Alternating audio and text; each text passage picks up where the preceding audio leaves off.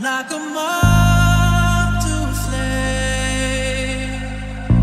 I'll pull you in, I'll pull you back to what you need initially.